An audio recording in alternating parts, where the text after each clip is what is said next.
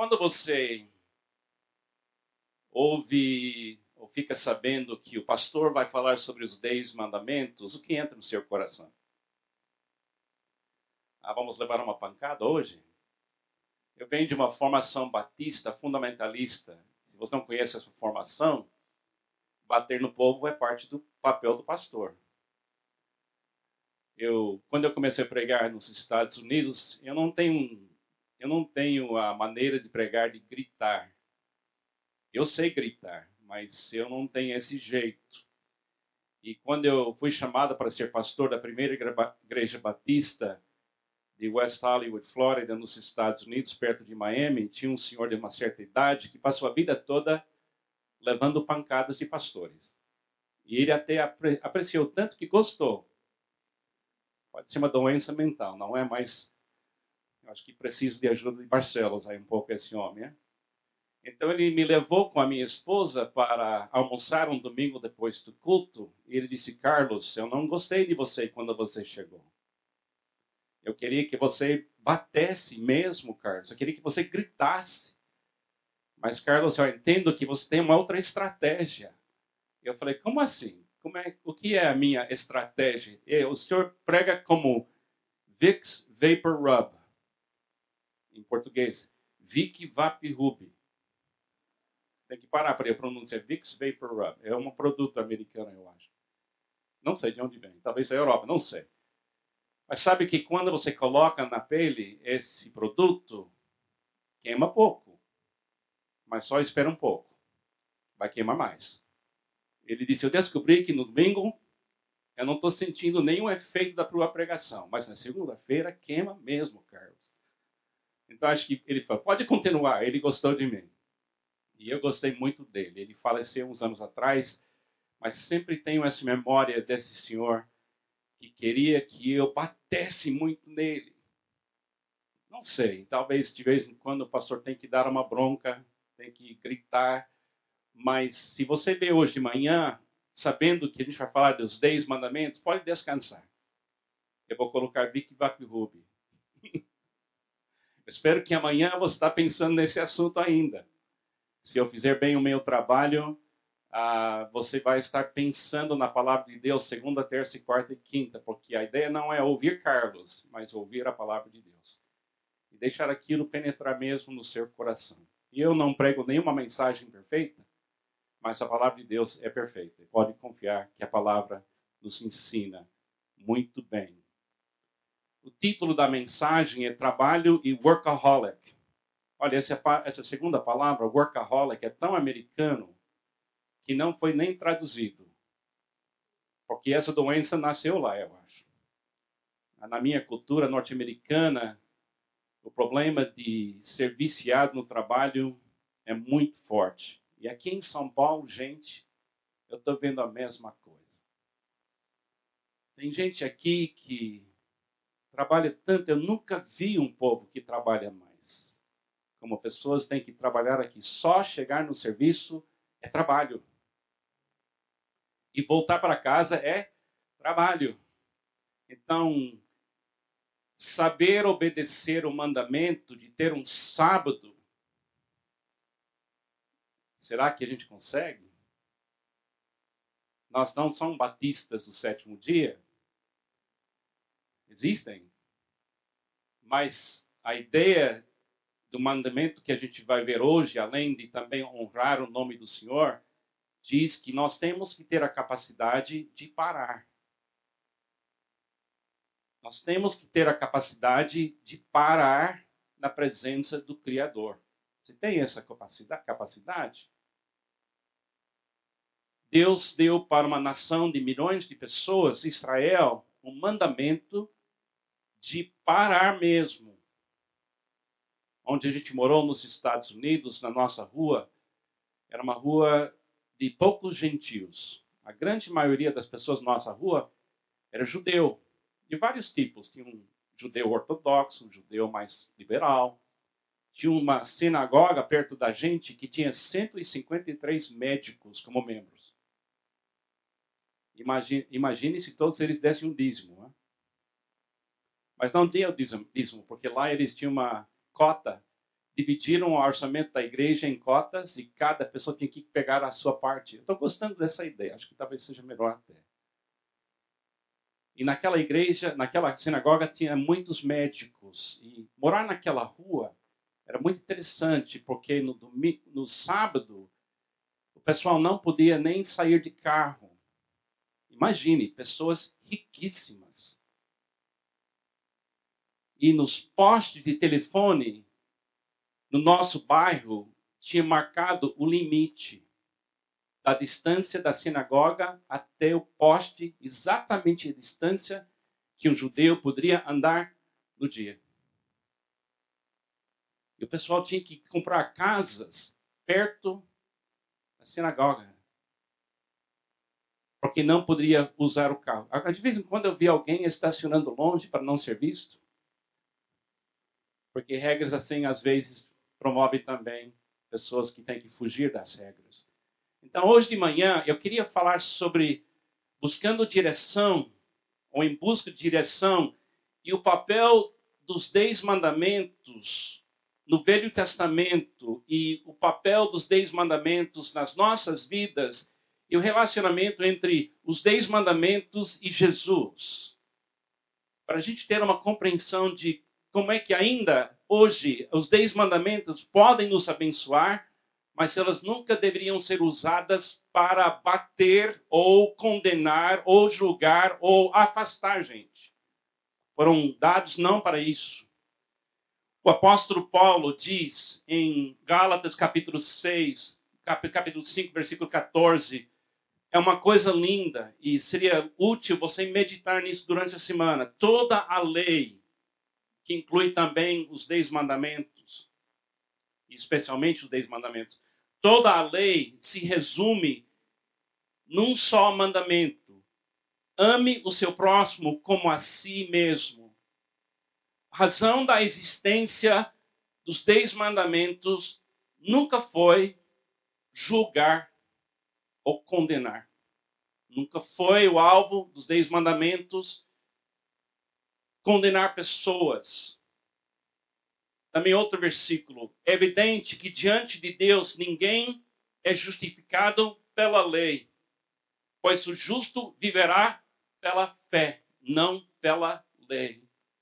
Então a lei, os dez mandamentos e os escritos do Velho Testamento, para a gente compreender porque Deus nos deu a lei, é bom a gente lembrar que o alvo da lei é aperfeiçoar o nosso amor. O alvo da lei é fazer Carlos um vizinho melhor. O alvo da lei não era me salvar. Era uma ferramenta de mudança de paradigmas, era uma ferramenta de medida, era uma ferramenta de eu entender que eu sou pecador, mas ela, a lei nunca foi dada como se fosse um sistema da gente ganhar o amor de Deus. Embora muitas pessoas pensam assim: Deus está olhando essa lei e vai usar essa lei para nos condenar ou julgar. Não pense assim quando você vê os Dez Mandamentos. A lei revela quando e como o amor para entre nós.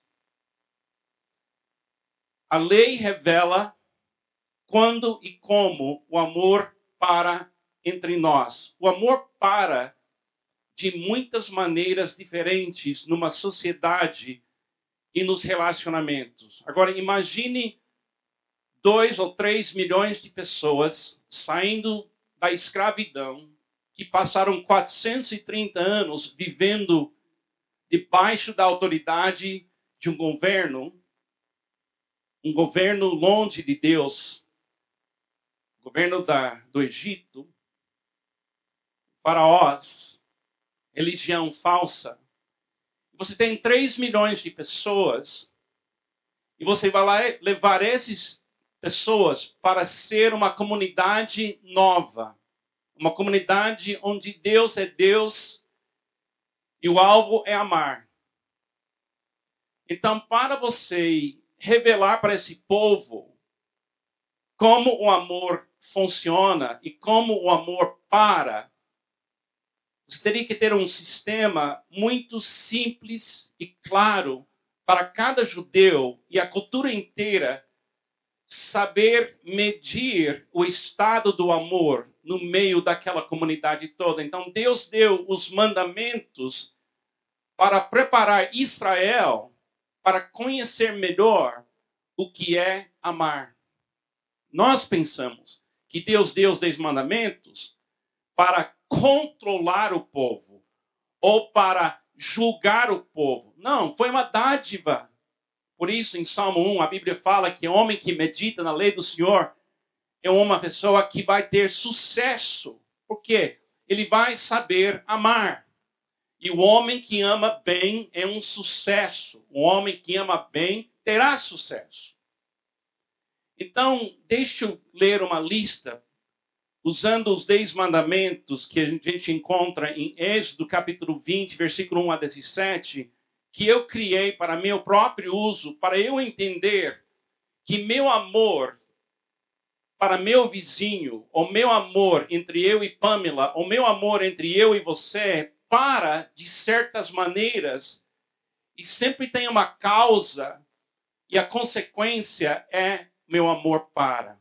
Então, os dez mandamentos de uma forma diferente aqui. Primeiro, o amor para quando não começamos nosso amor com o Deus verdadeiro. O Deus que você escolha vai determinar a qualidade do seu amor. Muitas vezes pessoas acusam a, a, a família cristã ou a fé cristã de ser uma fé que condena as outras fés.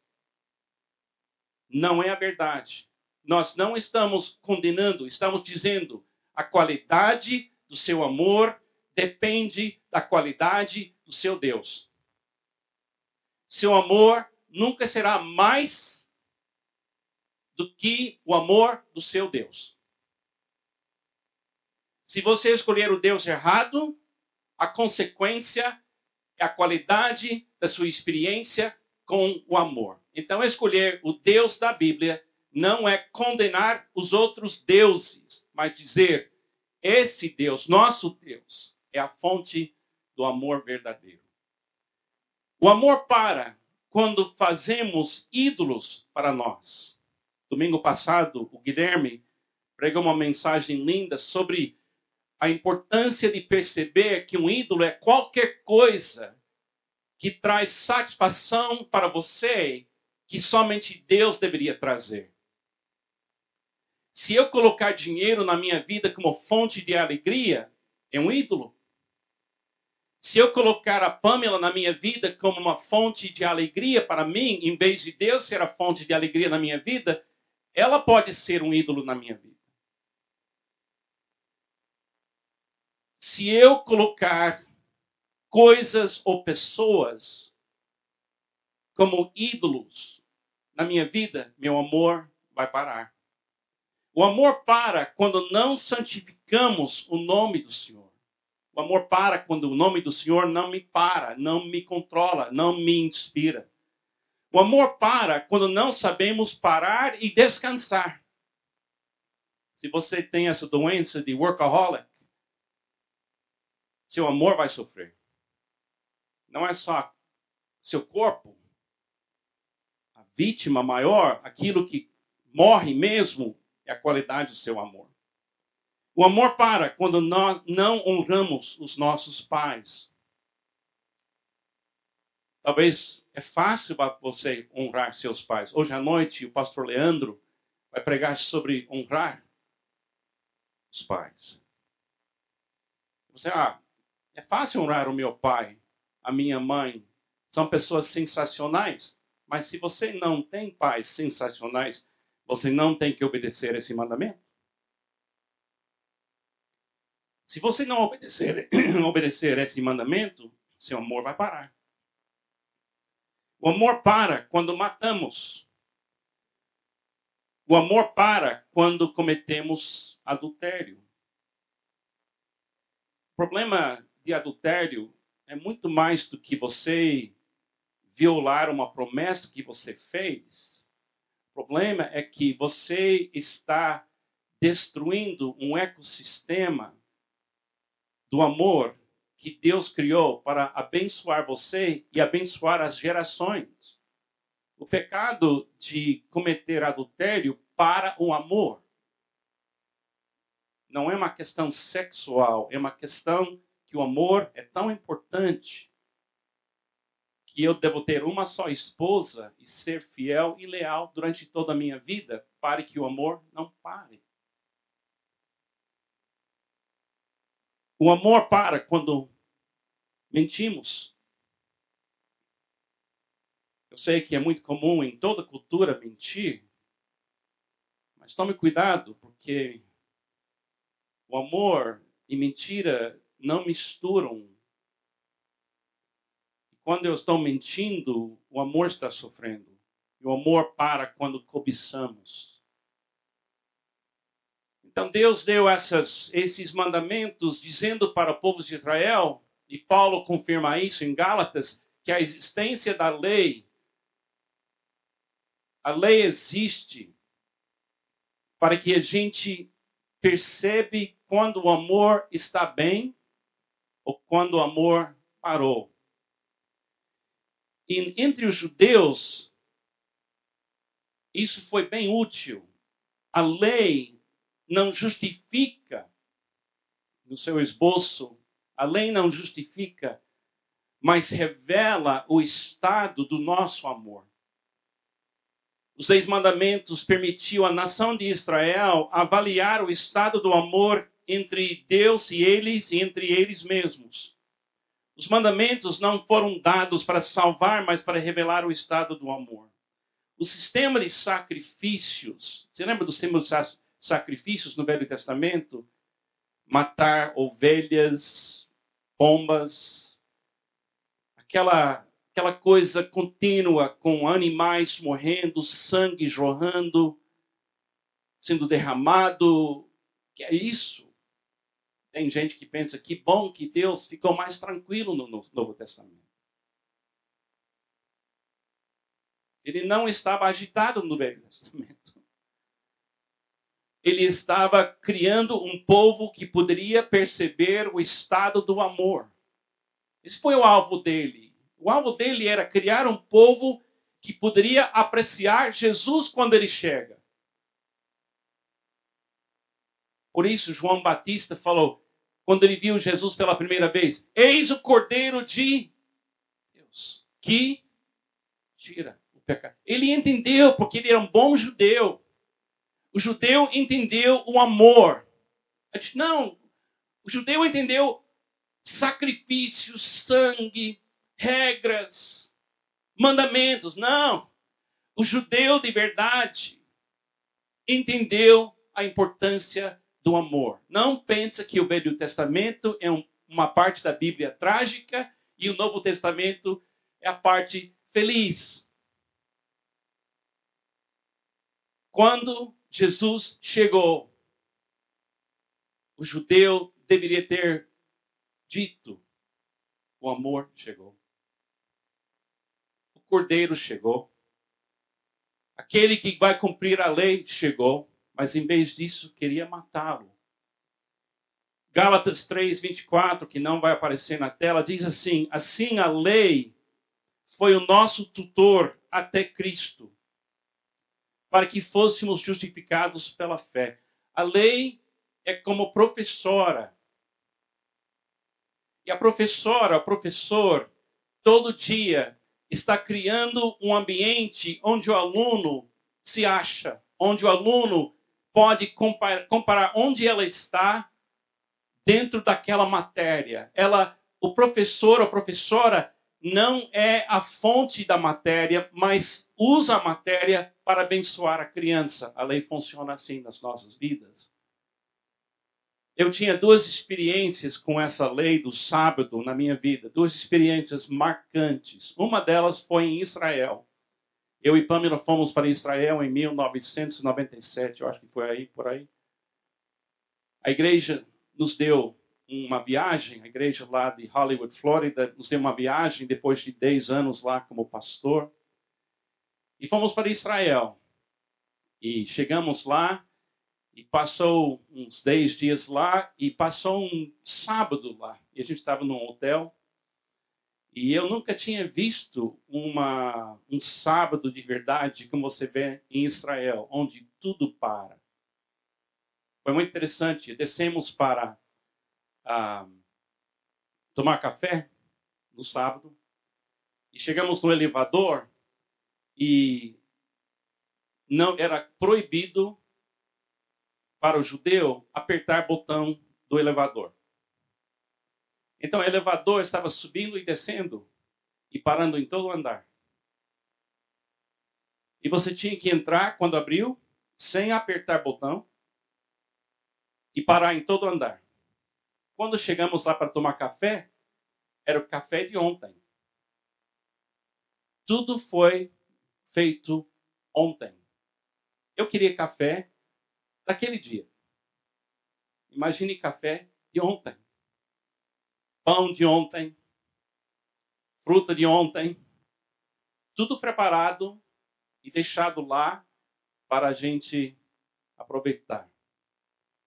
Outra experiência, eu estava pregando uma série de mensagens na igreja lá em Hollywood, Flórida, sobre os Dez Mandamentos. E foi no dia de sábado.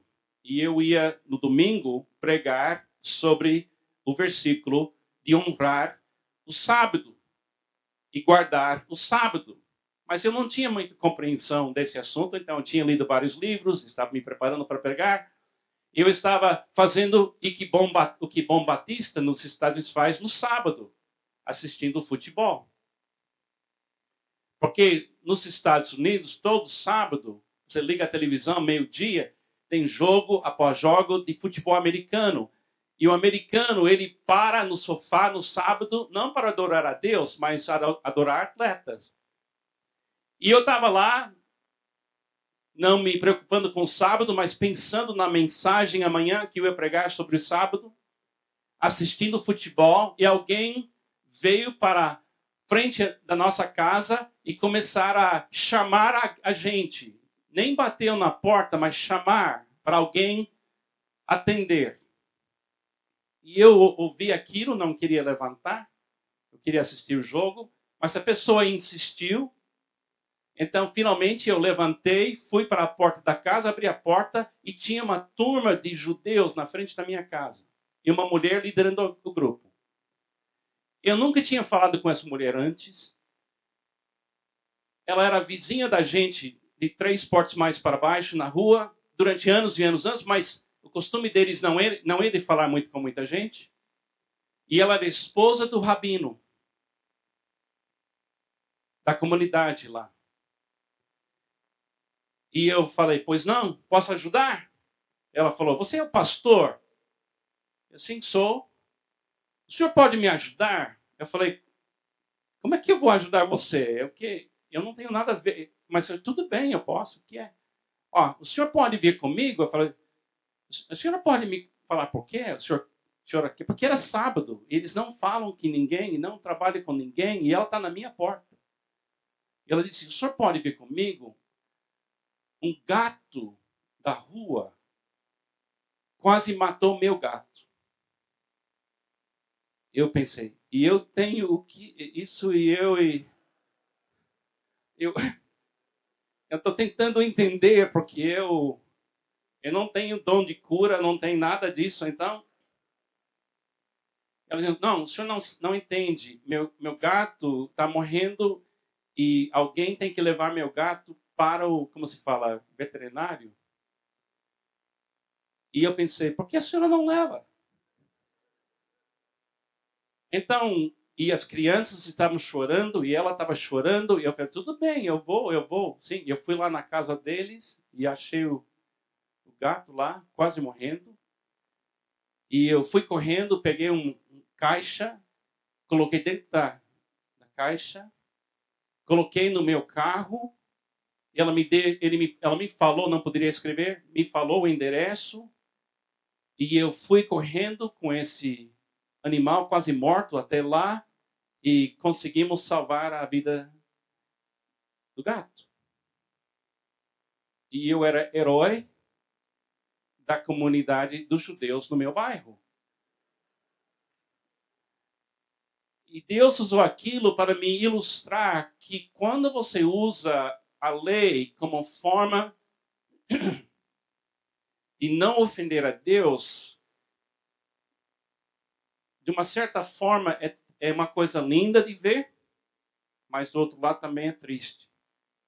Porque Deus nunca deu a lei para a pessoa não poder amar. Ela amava aquele animal. Mas ela estava interpretando o texto de uma forma que não permitiu ela amar. Amados, eu quero que você entenda de alguma coisa. Todas as regras da Bíblia existem para ajudar você a amar. Todas, todos os conselhos da Bíblia existem não para atrapalhar você, mas para ensinar você como o amor para, quando o amor para e como manter o amor andando corretamente. Agora, eu queria dizer para vocês: somente fé em Deus, revelada por Cristo, inspira um estado de amor contínuo. Eu queria fazer uma pergunta. Quem aqui, no seu coração, no lugar mais profundo do seu ser, gostaria de viver de hoje até o fim da sua vida e amar? Diga amém. Eu desejo de todo cristão e sabe que na maioria das vezes eu desejo de todo ser humano.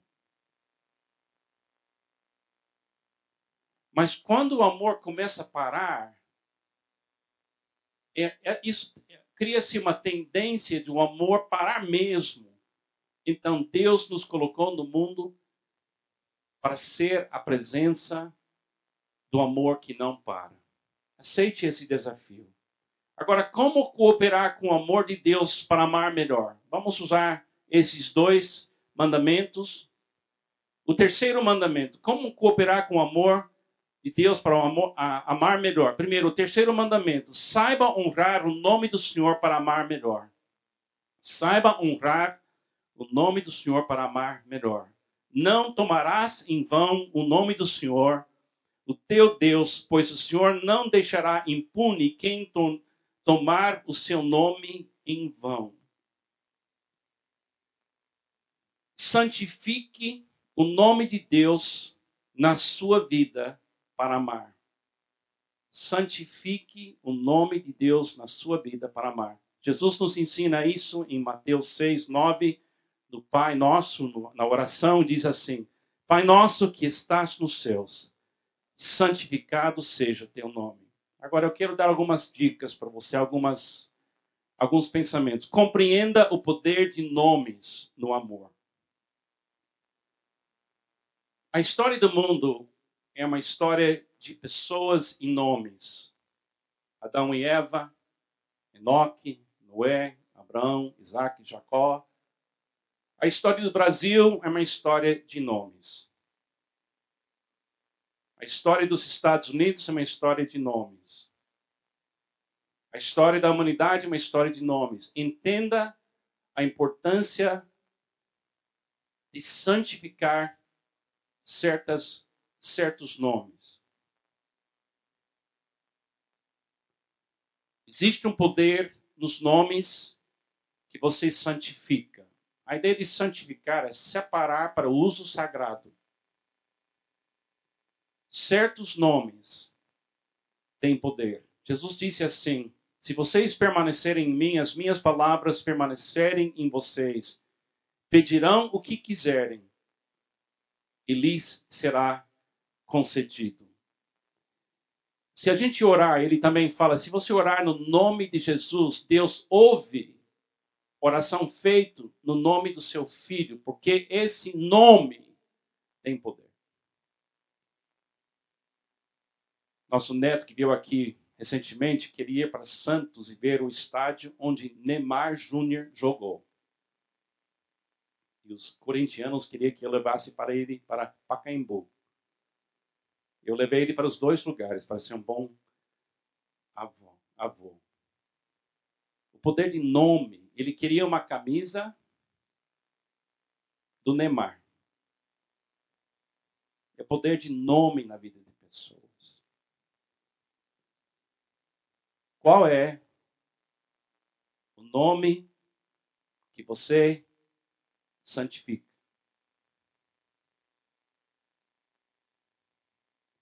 Que nome inspira você? Outra coisa, priorize os nomes dos amados na sua vida. Na lista de nomes do mundo,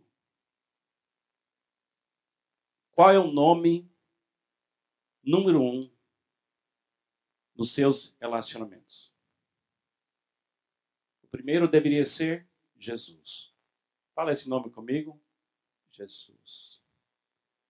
Eu sou um homem casado. O segundo nome que eu preciso santificar é Pamela.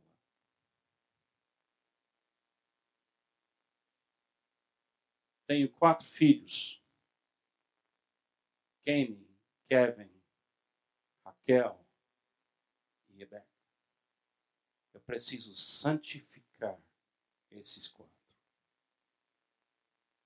Depois tem 11 netos e complica mais.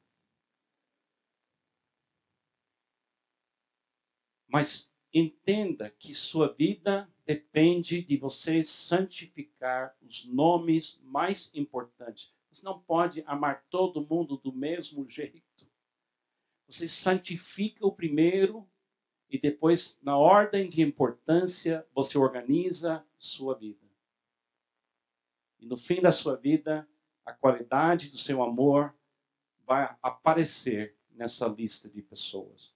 Agora, o quarto mandamento, que fala do workaholic, que fala de trabalho, saiba parar totalmente perante o Criador do amor para amar melhor. Lembra-te do dia do sábado para santificá-lo. Trabalharás seis dias e nelas farás todos os seus trabalhos mas o sétimo dia é sábado dedicado ao Senhor, o teu Deus. Nesse dia não farás trabalho algum, nem tu, nem teus filhos ou filhas, nem teus servos ou servas, mas teus, nem teus animais, nem os estrangeiros que moraram em tuas, que morarem em tuas cidades, pois em seis dias o Senhor fez os céus e a terra, o mar e tudo que neles existe, mas no sétimo dia descansou. Portanto, o Senhor abençoou o sétimo dia e o santificou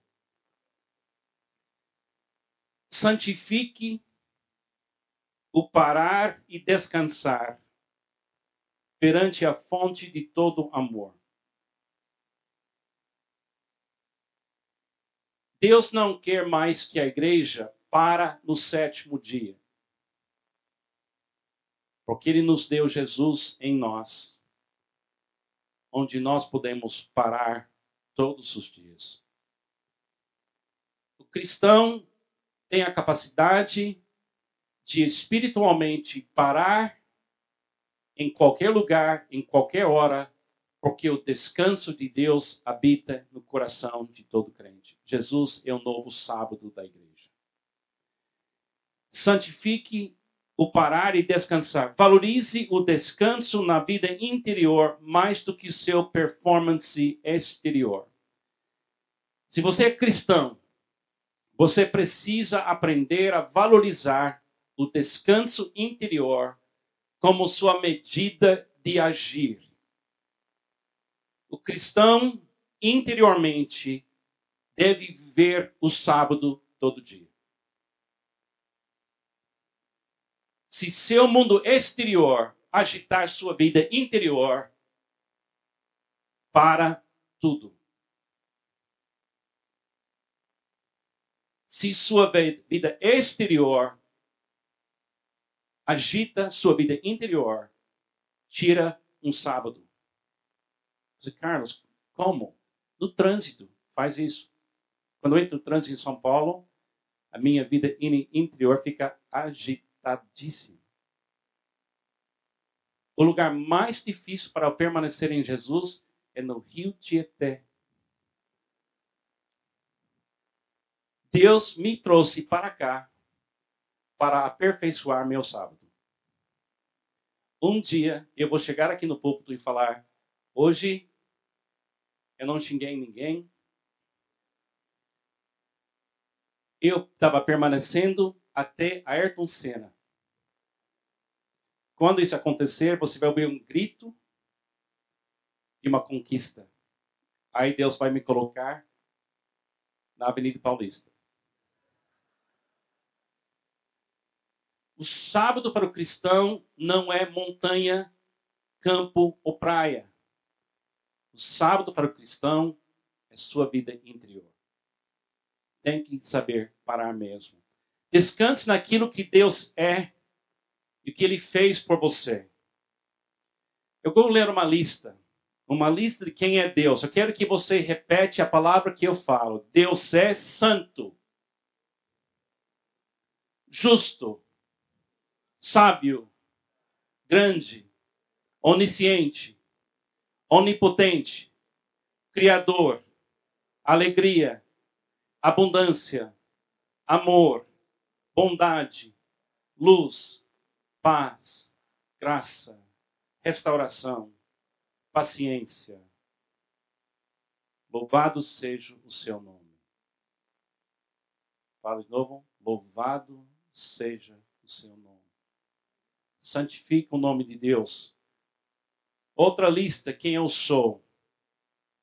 Fala comigo, eu sou filho de Deus, crucificado com Jesus, reconciliado, ressurreto em Cristo, livre de condenação, amado, seguro, pleno em Jesus, perdoado, salvo, justificado, santificado, nova criatura, redimido, herdeiro, vencedor, justiça de Deus, luz, sal, ramo da videira, morto para o pecado, participante da natureza divina, escolhido, um com Cristo, selado em Cristo livre. Isso é sábado.